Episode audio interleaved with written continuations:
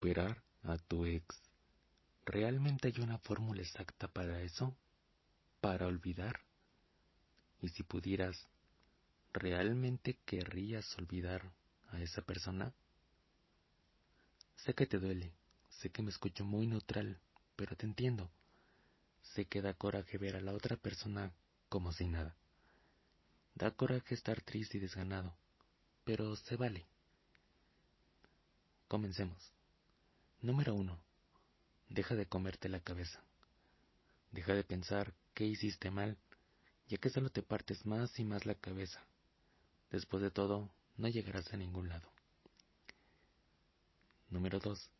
Aprende a distinguir la realidad.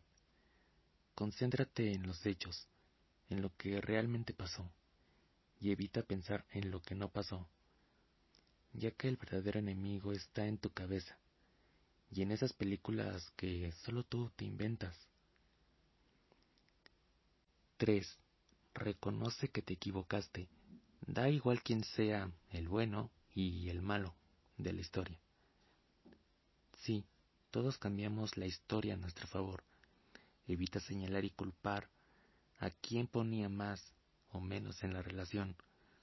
Madura, sea un hombre o una mujer. En cualquier momento, cualquiera pudo mentir, aunque no necesariamente sea una infidelidad. Sé que hay tres versiones, la de él, ella y la que realmente pasó. Y pues quien tire la primera piedra está libre de pecado. 4. Recupera tu vida. Sé que en estos momentos no tienes ganas de nada, pero lo mejor es que distraigas tu mente. Recupera todo el tiempo perdido con tus amigos, tu familia, pero lo más importante, contigo mismo. Aprovecha esta nueva oportunidad de hacer cosas que antes te morías por hacer. A lo mejor y no tienes dinero, no tienes nada cerca. Bueno, pues agarra una escoba, un trapo y limpia tu hogar. Matarás dos pájaros de un tiro. Te distraerás y te sentirás mejor. Sentirás la satisfacción de vivir en un, en un lugar limpio. 5.